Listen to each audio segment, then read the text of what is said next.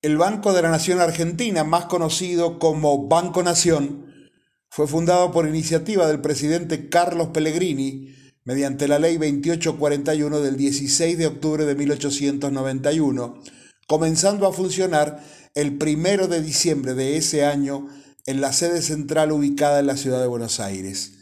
Pellegrini había sido designado al frente de las acciones del gobierno contra el levantamiento de Buenos Aires, encabezado por el gobernador Carlos Tejedor. Sofocada esa rebelión, pudo asumir la banca de senador producto de las elecciones de 1880. Desde su banca retomará el proyecto de su padre de construir el puerto de Buenos Aires que había quedado inconcluso desde la época de Rivadavia. El senador adoptó el proyecto del ingeniero Eduardo Madero con financiación y técnicos británicos y logró su aprobación por el Congreso. Nueve años después, 1889, desde su cargo ya de vicepresidente, dejará inaugurado el puerto de la capital.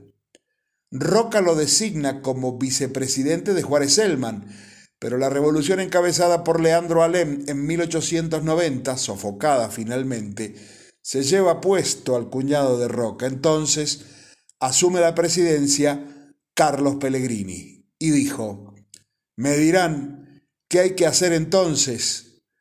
Pues lo que hace el agricultor que pierde su cosecha, aguantar.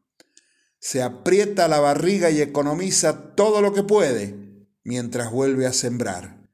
Y sobre todo, proteger la industria por todos los medios pone como condición para asumir la presidencia que un grupo de banqueros, estancieros y comerciantes argentinos suscriban un empréstito de 15 millones de pesos para hacer frente a los vencimientos externos. Reunido este capital, el nuevo presidente inaugura su gestión aplicando medidas de austeridad, nacionalizando las obras sanitarias privatizadas por Juárez Selman, crea la caja de conversión para dar confianza a los inversores y el Banco de la Nación Argentina. El banco fue creado debido a que el sistema financiero argentino se encontraba en estado crítico y en ese momento era necesaria la promoción de la agricultura, la ganadería y diferentes actividades relacionadas con el modelo agroexportador que se había iniciado en la Argentina a finales del siglo XIX. Dijo el por entonces profesor emblemático de finanzas de la Universidad de Buenos Aires, José Antonio Terry. Si en los grandes centros urbanos todo era ruina y llanto, los agricultores y ganaderos que no habían participado de las especulaciones estaban de plácemes, porque la fuerte depreciación del medio circulante importaba para ellos mayores utilidades. Las exportaciones en aumento fueron uno de los medios efectivos para superar la crisis, pues esa producción era entonces la riqueza real del país, basada en la fertilidad de la tierra. El banco sería una entidad mixta y su patrimonio de 30 millones de pesos moneda nacional y 20 millones de pesos en moneda metálica. El banco proyectado pertenecería en esencia a los accionistas particulares, con exclusión de toda injerencia del gobierno. Así se querían evitar los vicios orgánicos de que adolecieron las entidades bancarias precedentes. El capital privado seguía desconfiando después de la crisis, pero el banco siguió funcionando con el producto de la emisión de 50 millones de pesos de papel moneda.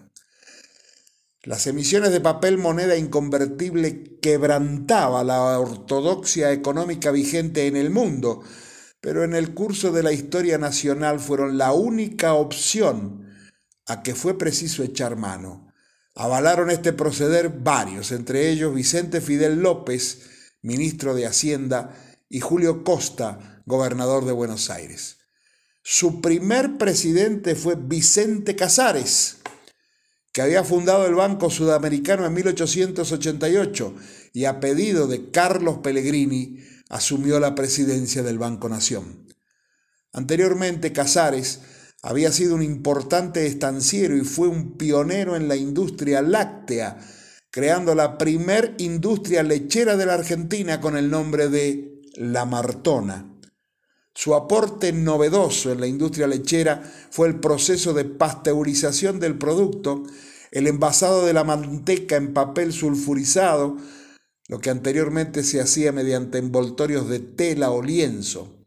También la producción generalizada de dulce de leche, respetando los procesos de elaboración según la tradicional receta de la época colonial. En 1904, y a través de una ley, adquirió el formato de banco totalmente estatal. Banco de la Nación, para conocer